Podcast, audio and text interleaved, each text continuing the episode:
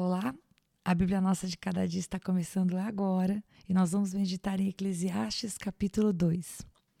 Assim como o capítulo 1, Salomão ele vai relatando aquilo que ele fez para buscar na sua vida a felicidade, né? Quais foram as coisas nas quais ele dedicou seu coração para buscar encontrar a, aquele preenchimento do nosso coração, né? Aquela sensação de vazio que temos interior. E no, no capítulo 1, né, nós já vimos alguns assuntos que tratamos no outro podcast. E no capítulo 2, a estrutura textual meio que se repete. Salomão ele começa dizendo: Olha, eu me propus a buscar alegria. Ele diz assim: eu vou ler na versão da NVI. Eu disse a mim mesmo: venha. Ou, na versão da revista atualizada, disse comigo, vamos. Isso se assemelha muito a eu e a você quando nós estamos fazendo alguma coisa e falamos para nós mesmos: Vamos fazer tal coisa? Bom, eu não sei se você fala com você. Talvez você agora deve estar pensando, essa Rita é meio doida, ela fala com ela mesma. Mas de vez em quando eu falo, vamos Rita, você tem que ir. Vamos fazer tal coisa porque não dá para procrastinar. Vamos dar conta disso. Então Salomão, ele começa aqui na, no relato bíblico de Eclesiastes 2 dizendo, eu disse comigo, bora, né? Em outras palavras. E o que foi que ele decidiu fazer, né? Ele disse: "Eu te provarei com a alegria. Ou na versão NVI ele diz: é, experimente a alegria. Então nós vamos ver no capítulo 2 é, todas as coisas que Salomão fez para sentir-se realizado, para sentir-se feliz. Então nós vamos ver, por exemplo, que ele buscou a alegria no meio do riso, do prazer, nós vamos ver que ele buscou ser realizado profissionalmente, que ele buscou se sentir feliz através da companhia de pessoas, que ele buscou ser feliz através daquilo que podia ser comprado, né, das suas aquisições, das suas posses. E quando ele chega no final de tudo, qual é a conclusão dele? Tudo aquilo que eu busquei é, para preencher o vazio do meu coração, para trazer a alegria é, de maneira mais permanente foi vaidade, no sentido de vaidade no sentido que nós vimos no primeiro capítulo, né, gente? Aquela sensação de inutilidade. A vaidade tem a ver com aquilo que não pode ser pego, né? É como se fosse uma fumaça, né? Esse é o sentido da palavra. É como se fosse algo inatingível. Então, todas essas coisas que traziam sim uma alegria momentânea no momento em que ele estava ali é, realizando uma atitude, uma, uma atitude, uma atividade ou conquistando, havia uma alegria, mas essa alegria ela não podia ser, vamos dizer assim, retida ou estocada, né? não era algo cumulativo que alterava o curso da sua vida. Então Salomão vai dizer para nós que todas essas coisas que ele buscou como caminho, como instrumento, como uma ponte para alcançar um senso de realização permanente, foram inúteis. Então, eu quero ir acompanhando com você aqui a leitura, porque talvez você não esteja com a tua Bíblia aí, então eu vou ler junto com você, mas caso você esteja uh, dirigindo, você acompanha comigo. Então ele diz, né, versículo 1: Eu disse para mim mesmo: venha, experimente a alegria, descubra as coisas boas da vida. Mas isso também se relevou, se revelou inútil, ou vaidade na revista atualizada. Concluí que o rir é loucura e a alegria de nada vale. Decidi entregar-me ao vinho e à extravagância, mantendo, porém, a mente orientada pela sabedoria. Eu queria saber o que vale a pena debaixo do céu, nos poucos dias da vida humana. Lancei-me a grandes projetos, construí casas e plantei vinhas para mim. Fiz jardins e pomares e neles plantei todo tipo de árvore frutífera. Construí também reservatórios para irrigar os meus bosques verdejantes. Pare aqui um pouquinho, porque teve algumas coisas que eu fui destacando aqui. Tanto no verso 4, ele apresenta o para mim, agora no verso 6, os meus bosques. Então a gente observa que Salomão começa a relatar para nós que na busca pela felicidade, ele buscou é, principalmente a sua felicidade, né? Ele buscou fazer coisas para si. Olha o que eu fiz para mim para me sentir feliz. Então, primeiro, ele buscou alegria, né? Coisas que dessem a ele prazer, né? O riso, ele falou: puxa, rir é uma loucura. No momento que você está ali feliz, se divertindo com alguma coisa, se você já já provou momentos, se você recentemente provou momentos em que você ri de quase doer assim o rosto, né?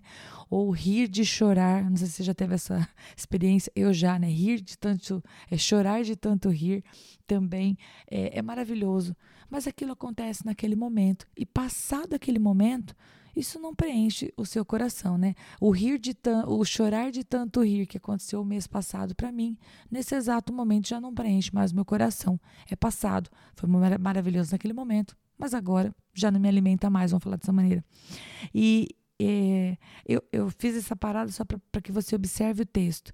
Salomão começa a dizer as coisas que ele fez para si e buscar a sua própria alegria, a sua própria realização. Muitas vezes traz naquele momento aquele senso de uau, estou conquistando, né? Acredito que aqui quando ele se entregou ao vinho, né? Quando ele bebeu, ele buscou alegrar-se. Naquele momento talvez ele tenha sentido sim uma alegria, mas aquela alegria era passageira, né? A, a, o momento de alegria através da bebida que aconteceu na semana passada, nesse exato momento, já não pode conservar a alegria, vamos falar dessa maneira, né? Continuando a leitura. Verso 7. Comprei escravos e escravas, e tive escravos que nasceram em minha casa. Além disso, tive também mais bois e ovelhas do que todos os que viverão antes de mim em Jerusalém. Ajuntei para mim prata e ouro, tesouros de reis e de províncias. Servi-me de cantores e cantoras e também de um harém de delícia, a delícia, as delícias dos homens. Tornei-me mais famoso e poderoso do que todos os que viveram em Jerusalém antes de mim, conservando comigo a minha sabedoria. Vou parar aqui um pouquinho. Veja bem, é legal a gente ver o que Salomão está dizendo aqui em termos humanos, ele, ele estava no auge, né, no ápice. Eu acho que ele simboliza para nós aquilo que a gente, nos nossos mais loucos sonhos, poderia desejar: ter acesso a tudo o que se quer. Ele era um homem de posses, de conquistas, de autoridade, bem-quisto, alguém que se dissesse: aos seus, aos seus empregados, eu quero tal coisa, aquilo se realizaria. Eu acho que esse deveria ser o sonho de algumas pessoas que, se fossem pensar assim, o que para você seria o, o, o, auge da felicidade, né? Ou como nós pensamos, né, às vezes, ah, quando eu tiver a minha casa própria, eu vou ser feliz. Ah, quando eu tiver aquele carro, eu vou ser feliz. Poxa, se eu me casar, eu vou ser feliz. Ah, se eu tiver filhos, eu vou ser feliz. Sabe aqueles alvos que nós estabelecemos para nós e dizemos Ah, quando eu chegar lá, lá eu estarei feliz. Salomão aqui conta para nós que ele já esteve neste lugar. Qual lugar? O lugar em que ele teve todas as coisas que você pode pensar humanamente falando que trariam essa alegria permanente. Inclusive, eu até destaco, né? Eu parei aqui nesse, no final do versículo. É, no, no, final do versículo 8, fala que ele teve inclusive um harém. Você se recorda? Salomão, ele lá em 1 Reis, capítulo 11, de 1 a 6, a gente vai descobrir que Salomão ele teve 700 esposas e mais 300 concubinas. E que apesar de ter tantas mulheres, né, que isso poderia ser de repente o sonho de algum homem, né, que passa problemas no casamento e fala: "Nossa, imagina se eu pudesse ter duas mulheres, ou três, ou quatro". E de repente você escuta eu falando aqui, se você não sabia dessa desse, se você não tinha esse conhecimento que Salomão teve 700 mulheres e mais 300 concubinas, você pode pensar: Pô, Salomão era feliz. Pois é, aqui ele está mencionando que ele teve um harém, as delícias dos homens. E ele conseguiu encontrar felicidade permanente lá? Não, ele não conseguiu, porque os bens não podem trazer isso, né? Continuando. Eu vou continuar a partir do versículo 10. Não me neguei nada que os meus olhos desejaram, não me recusei a dar prazer algum ao meu coração. Na verdade, me alegrei em, eh, me alegrei em todo o meu trabalho. Essa foi a recompensa de todo o meu esforço. Então, no momento que ele estava ali realizando algo, ele teve alegria versículo 11. Contudo, ou seja, ele vai dizer: olha, não foi bem assim. Contudo, quando avaliei tudo que as minhas mãos haviam feito e o trabalho que eu tanto me esforçara para realizar, percebi que tudo foi inútil, ou vaidade, né? Foi correr atrás do vento. Não há nenhum proveito no que se faz debaixo do sol.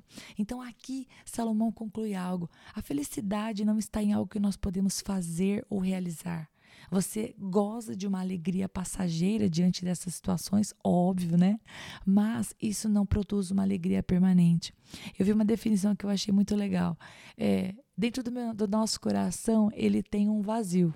Né? Ele tem uma necessidade dessa, dessa, dessa confiança, uma necessidade desse prazer, uma necessidade desse prazer não transitório, né? Não que passe, não dessa fumaça. E quem é que pode preencher este vazio? Não é uma pessoa. O meu marido não pode preencher esse vazio no meu coração. As minhas filhas que eu tanto amo não podem preencher esse vazio no meu coração. Esse vazio ele só pode ser preenchido por Deus.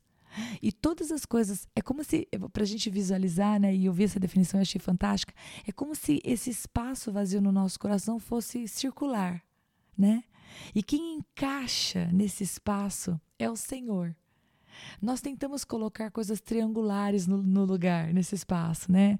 Ou retangulares nesse espaço. Então, nós queremos colocar os prazeres que vêm através da bebida, o prazer que vem através das nossas conquistas de trabalho, o prazer que vem através das conquistas é, financeiras, daquilo que a gente pode fazer. Mas todas essas conquistas que trazem uma alegria, é verdade, elas têm outra forma. São retangulares, triangulares, elas não são redondinhas, como espaço do nosso coração que só pode ser preenchido com Deus, porque o Senhor, ele traz esta plenitude. Aquilo que nós fazemos é, diante de Deus sempre nos traz aquela sensação de satisfação. Eu tomo, por exemplo, porque a maior parte de nós sempre ouviu falar de Jesus, né? Você aprendeu que Jesus era o Filho de Deus desde pequenininho, muito provavelmente, espero que sim. Mas quando nós nos lançamos na jornada de buscar a conhecer Deus e de ter intimidade com Deus, a nossa visão a nossa, a nossa ideia de que Jesus Cristo muda. Nós entendemos que ele está além de uma religião, mas está falando de uma comunhão, está falando de uma vida com ele, de intimidade. E a Bíblia diz em, em né, em vários textos, mas João 12 é um desses textos muito especiais, que diz que a todos aqueles que o receberam, ele deu poder para serem feitos filhos de Deus. Então, quando você e eu, nós dispomos nosso coração a dizer: Jesus, eu quero te conhecer. Jesus, eu quero entregar minha vida para você, ou para o Senhor, né? Senhor Jesus, eu quero entregar para o Senhor a minha vida. Eu quero viver na minha vida a tua vontade. Jesus, vem ser o salvador da minha vida. Tira da minha vida aquilo que não é teu. Uma simples oração pode mudar o curso da nossa vida. E ainda que a gente busque coisas como Salomão buscou, tudo bem, um trabalho, conquista, realização, ah, uma família, embora isso seja legítimo, a nossa alegria diante dessas coisas será diferente, porque a gente vai viver ela é, de acordo com uma perspectiva do céu. Será que você entende o que eu estou falando? Pelo menos isso para mim é muito claro, porque hoje tudo que eu faço, tudo que eu, eu gozo na minha vida sempre tem uma perspectiva do céu e não da terra. E por isso, aquilo que eu vivi com Deus, por exemplo, na semana passada, ainda é, reverbera dentro do meu coração. Né? Quando você tem valores de Deus, tudo que você faz aponta para o Criador e aí o seu coração fica cheio, fica completo. Né? Então, se você conseguiu perdoar alguém que te magoou na semana passada, aquele perdão liberado por essa pessoa, para esta pessoa, ainda ressoa no teu coração. Você ainda se sente pleno, feliz por ter conseguido vencer uma etapa da tua vida. Será que você está entendendo? Eu vejo isso muito claramente. E do versículo 12 até, até eu acho que o final eu poderia dizer, né? A gente vai vendo alguns textos que que é, saltam ao coração. Versículo 13 fala assim: Percebi que a sabedoria é melhor do que a insensatez, assim como a luz é melhor do que as trevas. Porque vamos combinar, gente? Salomão ele tinha acesso a todos os tipos de prazer, os lícitos e aos ilícitos. Aquilo que ele podia fazer sem ser julgado e aquilo que era, entre aspas, contra a lei dos homens ou de Deus. Assim como nós, né? Quantas coisas nos trazem prazer hoje e algumas são lícitas, outras são ilícitas. Algumas delas, se você lançar mão, você pode trazer um prazer momentâneo, mas aquilo vai te trazer desgraça. Aquilo vai te trazer problemas, né? Imagina só uma pessoa que é casada, um homem, uma mulher que é casado, se ele se dá o prazer de paquerar uma pessoa fora do seu relacionamento. Aquilo pode dar o friozinho na barriga, aquele senso de, de, no, de novidade momentâneo, né? diferente do que é a rotina de um casamento. Só que esse prazer que traz esta situação vai terminar em desgraça, vai terminar em tristeza, vai terminar em destruição. Então, alguns prazeres que parecem é, fáceis, gostosos, que traem, trazem aquele momento de alegria, exatamente é momento mesmo, é momentâneo. Eles vão gerar uma tristeza, não vão trazer a mesma alegria que nós temos em Deus, que é permanente. Então, aqui Salomão no versículo 3 vai dizer: a sabedoria é melhor do que a insensatez. Né? E depois ele vai discorrer sobre um assunto, pessoal, que é, é muito interessante. Ele, ele faz uma consideração e eu quero fazer essa consideração com você porque ela é humana, né? ela é legitimamente humana. Diz assim, verso 14: O homem sábio tem olhos que enxergam, mas o tolo anda nas trevas. Todavia percebi que ambos têm o mesmo destino. E de que destino ele está falando? Bom, ambos vão encontrar a morte. Né? Tanto o tolo quanto o sábio vão morrer. E é o que fala a parte B do versículo 16. Como pode o sábio morrer como o tolo morre? Sim, todos nós vamos encontrar a, a, o ponto final das nossas vidas. Muitas vezes vivemos como se não fôssemos, mas iremos, né? E quando encontrarmos, encontraremos quem? No final de tudo isso, embora algumas pessoas queiram dizer que a morte é o fim, a palavra de Deus fala que não, né? Fala que nós temos uma vida após a morte, que é a vida eterna, porque somos seres eternos. Então, nós temos que nos lembrar né, de Eclesiastes 12, 13, que eu disse para você que eu vou mencionar todas as vezes. Qual foi a conclusão de Salomão? Tema a Deus e obedeça os seus mandamentos, porque isso é o essencial para o homem. O tolo e o sensato ou o sábio vão morrer. Um dia se encontrarão com o seu Criador. E aí nós vamos prestar contas.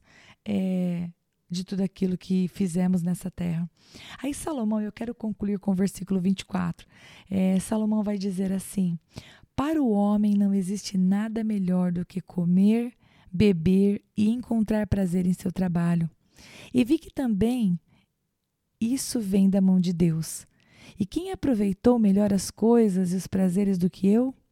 Ao homem que o agrada, Deus dá sabedoria, conhecimento e felicidade.